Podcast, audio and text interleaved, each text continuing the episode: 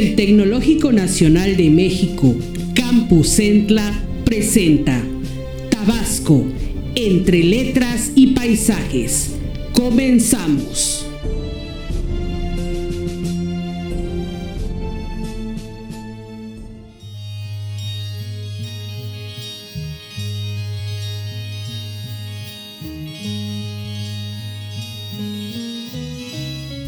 Amigos míos? Les saluda con un cariño y gran afecto su amigo y servidor César Ballester en una edición más de su programa Tabasco, entre letras y paisajes, y que en esta ocasión vamos a estar leyendo eh, fragmentos de un libro muy interesante que se escribió allá por 1894 y que lleva por título Tradiciones y leyendas de Tabasco, escrito pues por el poeta, periodista, escritor tabasqueño, Justo Cecilio Santana, todo un ícono de la literatura y de la escritura de finales del siglo XIX y principios del XX. Y nos vamos a encontrar en este libro pues unas gratas sorpresas en donde él hace ciertas eh, aclaraciones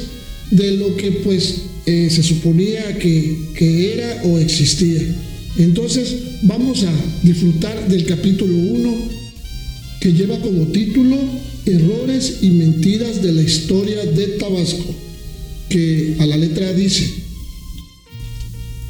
en el presente capítulo, que a manera de introducción colocamos a la cabeza de este libro, nos proponemos estudiar,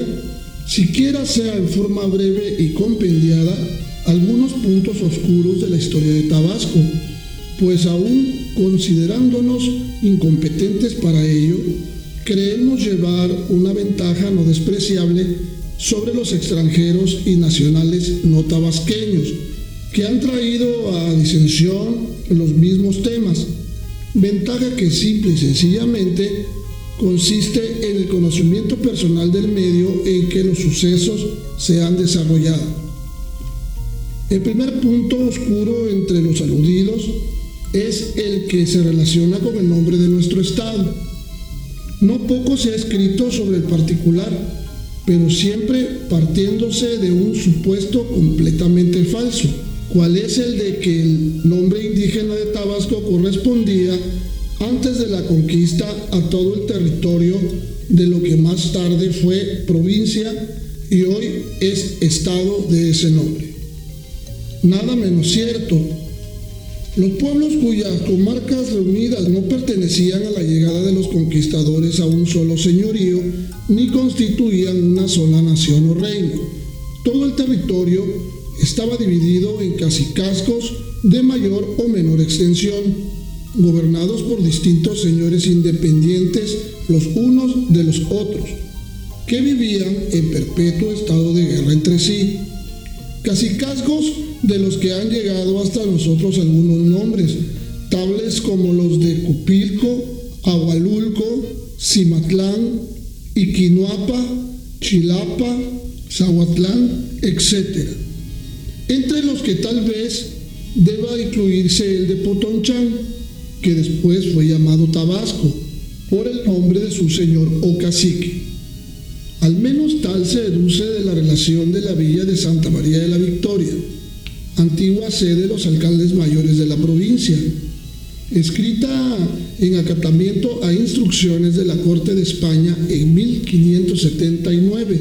por el vecino de dicha villa y encomendero criollo, originario de Chiapas, Melchor de Alfaro Santa Cruz, a quien, en justicia, debe reputarse como el primer historiador de Tabasco. Ninguno de los que han narrado los sucesos de la conquista, por lo demás, al referirse a los de esta en Tabasco, entre los que citaremos a Bernal Díaz del Castillo y López de Gómara, por no mencionarlos a todos, dice nada que pueda autorizarnos a considerar al cacique de Potonchán como señor de todos los pueblos que a la sazón existían en el territorio que hoy constituye el Estado algunos de los cuales pueblos solo figuran como sus aliados y auxiliares, pero en ningún caso ni en ningún pasaje de la historia como sus vasallos o tributarios. En apoyo de lo dicho respecto del nombre de Tabasco y la extensión del dominio del cacique del pueblo de Potonchán, copiamos enseguida dos interesantes párrafos de la citada relación de la villa de Santa María de la Victoria, tan enjundiosa e instructiva para estos temas. 1.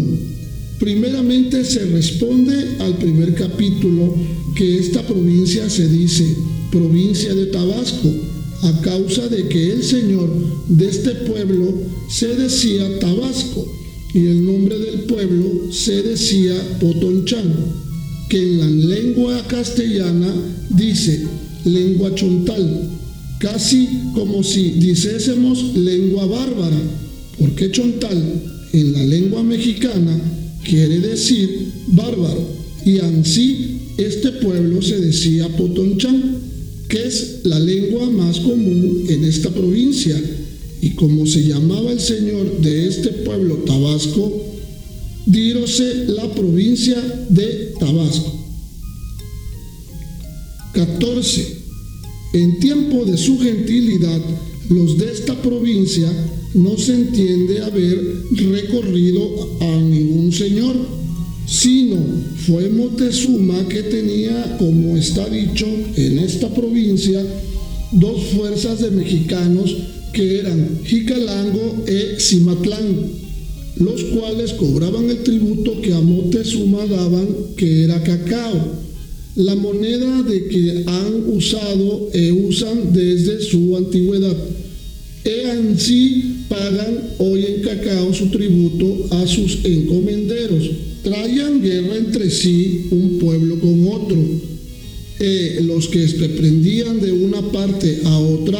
hacían esclavos e a otros ponían a cebo y estando gordos se los comían haciendo solemnidad. En confirmación plena de lo dicho referente a que el señor del pueblo de Potonchano Tabasco no lo era de todo el territorio de lo que posteriormente fue la provincia, insertaremos un pasaje concluyendo a este respecto de la carta dirigida por Costés desde la Ciudad de México el 3 de noviembre de 1526 al emperador Carlos V, dándole cuenta de su famosa expedición a las Cibueras. Helo aquí en lo conducente. Habíamos de pasar un muy poderoso río que se llama Huesalpa, que es uno de los brazos que entran en el de Tabasco y proveí desde allí de enviar dos españoles a los señores de Tabasco y Cunuapa o Iquinuapa a les rogar que por aquel río arriba me enviasen 15 o 20 canoas. De todo esto que los investigadores que han creído encontrar conexiones entre el nombre de Tabasco y su topografía y su clima, deduciendo de allí el origen etimológico de la palabra, han seguido un sendero extraviado y una pista falsa que no ha podido llevarlos a ninguna parte. Fuera de duda se halla que el tan discutido nombre era el del Tlatoani o señor de Potonchán o el título de su jerarquía, según el testimonio irrecusable del mismo Bernal Díaz del Castillo, testigo presencial, y el de otros historiadores, así como de vecinos de la propia provincia, como el autor de la relación de la villa de Santa María de la Victoria, que si no fue contemporáneo de la conquista, escribió dicha relación unos 42 o 43 años después de pacificada definitivamente la provincia, hecho que ocurrió de 1536 a 1537, conforme a las noticias más seguras. Este vecino de la villa citada, acaso trató y conoció no solo algunos conquistadores que fueron encomenderos en Tabasco, según las relaciones de encomiendas que se conservan en el Archivo General de Indias, sino también a indígenas ancianos de los que presenciaron los sucesos o tomaron parte en ellos, o cuando menos a hijos de conquistadores y de aquellos indios que, por tradición fresca y reciente, debieron conocer muy bien tales sucesos que historiadores extranjeros, ajenos completamente a ellos, han desfigurado de manera tan lamentable. En nuestros días vemos aún con qué facilidad se asientan despropósitos y mentiras sobre nuestras cosas, alterando no solo hechos recientes, sino hasta la geografía del país de la manera más torpe. ¿Qué podremos pedir, pues, a los historiadores de la conquista? El nombre de Tabasco es, sin género de duda, de origen maya o del dialecto derivado de aquella rica lengua peninsular que hablaban los indios posiblemente fue alterado por los españoles en su fonética y su ortografía, al igual de lo que hicieron con los demás llamados emperadores de México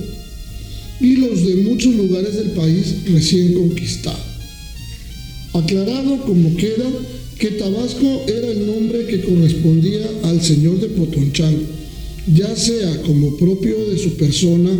o como del título, jerarquía o cargo que representaba, nos parece bastante aceptable la opinión del doctor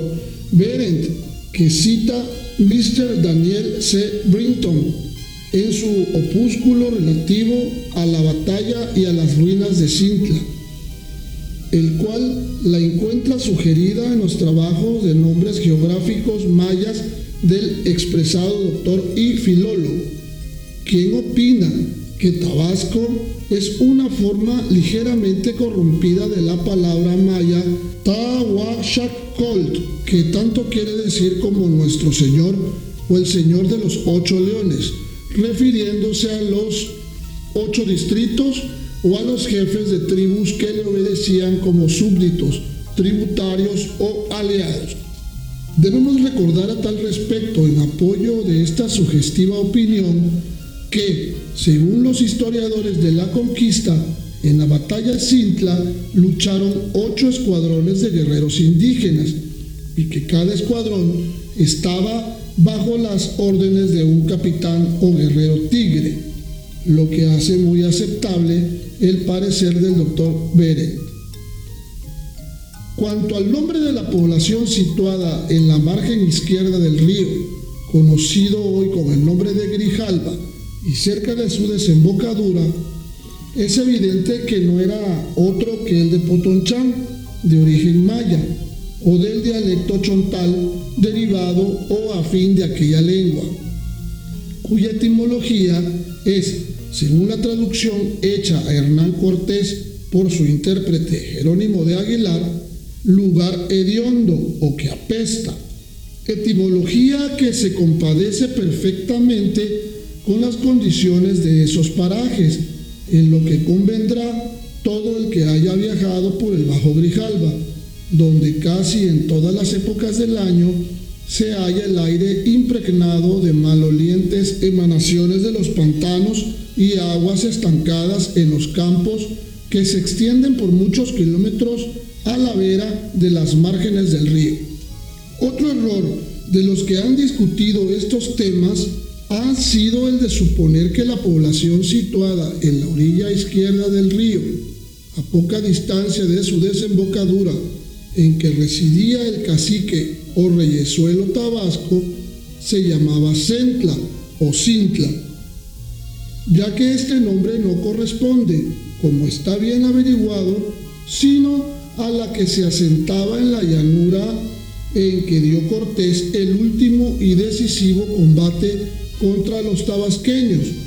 llanura que indudablemente es la misma en que se halla hoy la hacienda El Coco, de que forma parte la Bellota, en cuyas cercanías existen aún ruinas indígenas de ladrillo cocido y argamasa, que, como todas las que se han descubierto en Tabasco, corresponden a épocas con mucho anteriores a los días de la conquista. Estas ruinas son vestigios de una civilización desaparecida hacía mucho tiempo a la llegada de los españoles, quienes solo encontraron pueblos poco civilizados en el territorio que antes ocupaba otro relativamente culto, tal vez el maya quiché, que, debido a causas no bien conocidas, emigró abandonando sus ciudades desde 1054,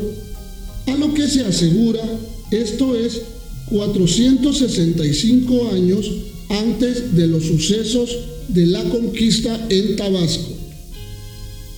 Todas las exageradas descripciones de grandes ciudades con edificio de cal y canto, como la que hace Pedro Mártir, oyendo al piloto Antón de Alaminos, no son sino obra de la imaginación indisciplinada de escritores como él, poco escrupulosos o mal informados. Cuando los españoles llegaron a Tabasco, no había allí edificios de mampostería, seguramente, fuera de algunas ruinas antiquísimas, y al decir del Melchor de Alfaro, Santa Cruz, desde los primeros años de la dominación española hasta fines del siglo XVI, no solo las casas, sino también las iglesias y ermitas eran de guano y setos, como las hay aún en nuestros días. A mayor abundamiento, Potonchán o la llamada ciudad de Tabasco ocupaba, según todos los que han escrito sobre el particular, el mismo sitio en la margen izquierda del río, en que más tarde se fundó la villa de Santa María de la Victoria y una gran ciénaga que la ceñía por el sur y oeste. Ciénaga cuyas aguas durante la alta marea invadían los solares de las casas de paja, todas que formaban la única calle. ¿En qué sitio, pues, pudo estar edificada aquella gran urbe con edificios suntuosos de piedra que vio Antón de Alaminos y otros visionarios como él? ¿Dónde están las que deberían ser portentosas ruinas de aquella soberbia y populosa ciudad tabasqueña? Lo cierto debe ser que Potonchán escasamente alcanzaría las proporciones de un pueblo de mil a mil quinientos habitantes.